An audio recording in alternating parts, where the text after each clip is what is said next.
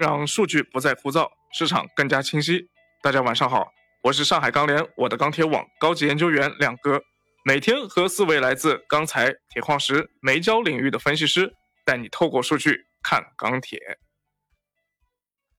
今天啊，黑色系期货除了焦煤，其他都是开盘跳水。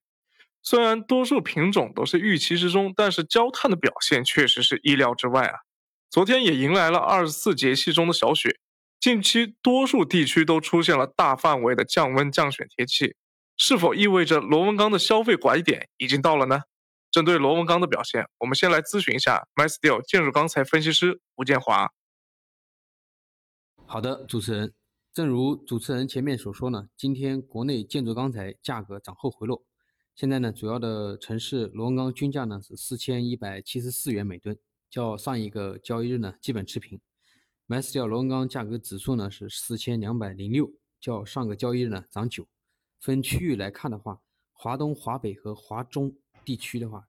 整体的价格呢是出现了一个涨后回落的一个情况，跌幅呢在三十到五十元每吨。而西南、东北地区呢价格以稳为主。具体来看的话，今天七螺的价格呢是出现了一个冲高回落。那么上午呢，国内建筑钢材价格呢多数是补涨，但是午后呢，随着这个七螺高位跳水呢，现货市场呢出现了一个明显的一个回调，那么高位的一个成交呢也是不是很理想。如果从周五的这个夜盘的期货趋势来看的话，不少客户呢可能会呃觉得这个市场可能还能再涨一涨，但今天期货的一个大幅度下跌呢，也让不少看涨的贸易商呢心态明显出现了一个转变，那么出现恐慌的一个抛货情绪。对于接下来的行情呢，考虑到近期黑色。期货的一个价格的一个回落，那么现货市场呢获利了结的心态浓厚，同时呢我们也看到近期的北方需求呢出现了一个大范围的一个减弱，那么资源流转的速度呢也会加快，那么由于华东地区的一个价格呢还处于相对的高位呢，价格由北向南的这种传导下跌性呢可能会比较大，同时呢临近冬储，年内高点呢并不利于市场囤货，因此从基本面来看的话，预计。短期国内建筑钢材价格理性回落的风险在增加。好的，我们也很关心螺纹钢的表现是否会影响到热卷呢？我们有请 MySteel 热卷分析师张以明来为我们分享一下今天热卷市场的情况。好的，主持人，呃，今日的日轧本卷价格整体还是一个震荡运行。分区域来看的话，华中西南地区部分城市价格是小幅上涨的。那么华东、华南、西北地区部分城市价格小幅下跌，呃，华北地区的价格呢涨跌互现嘛，东北地区价格站稳。今日呢，黑色商品期货市场是大幅下行的，零运合约收跌百分之一点五九。现货市场呢，观望情绪还是比较浓，商家报价也是涨跌互现嘛，比较乱。市场成交整体一般，受期货市场大幅回调的影响呢，市场交投氛围偏弱。但在库存相对不高及成本有支撑的情况下呢，商家也不愿意过低销售，下游终端基本是目前还是按需采购，市场成交呢相对偏弱，呃，而且随着前期价格的上涨呢，市场也是需要做出一定的调整，但考虑到短期库存还是没有一个太大的累积，需求呢仍表现有一定韧性，因此价格整体涨跌空间呢均不是很大。综合来看的话，预计明日热轧板卷的价格或许维持一个。呃，高位震荡的运运行方式吧。今天开盘大跌之后，铁矿石期货也出现了跟跌，现货市场情况如何呢？我们有请铁矿石分析师支海雷。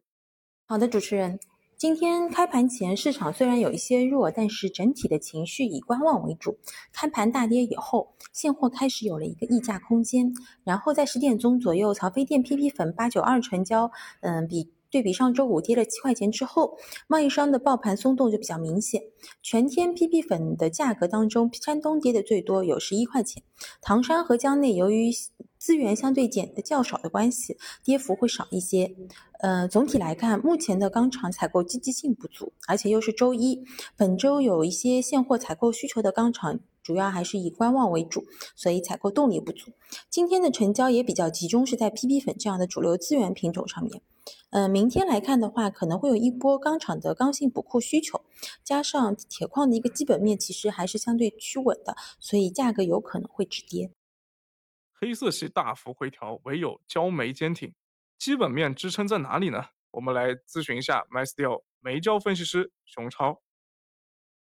好的，那我们今天也看到了盘面的话，整个螺纹包括这个黑色系焦炭下跌的幅度都特别的大啊，又出现了一个大幅的回调。但是焦煤这个相对来说还是比较坚挺的啊。那么其实整个逻辑上也不太一样，因为焦炭的话最近前前期是有一个比较大的深水啊，所以跟着螺纹的一个下跌呢，回调也出现了比较大的一个回调。那么焦煤这边的话，主要还是因为盘面目前是一个贴水的一个状态啊，因为现在现货的价格比较高。那么我们知道前期盘面主要对的是某煤和澳煤，那么澳煤这边的话，进口受到这个政策的影响呢，短期内是没有一个新的订单啊，所以澳煤这块没有量啊。其次的话是某煤这边，因为正好是最近蒙古这边受到疫情的影响，通关又有个大幅的下滑啊，所以导致某煤。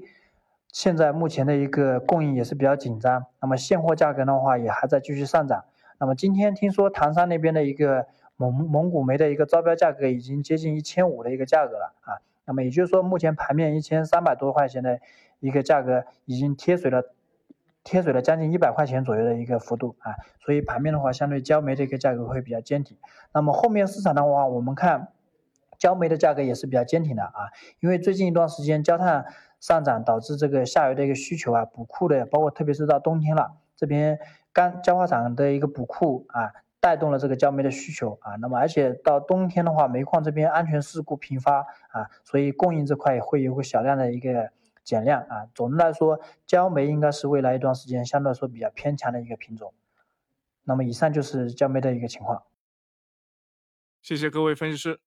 上周的节目里面啊，我们每天都是在提醒大家要注意拐点风险。虽然今天的下跌是不是说明拐点已经到了，这个我也不好说。不过按照近期我们对现货市场的跟踪分析来看呢，螺纹钢前期靠消费支撑的上涨明显已经告一段落了。目前来看，钢厂也没有出现大范围的减产的这么一个消息，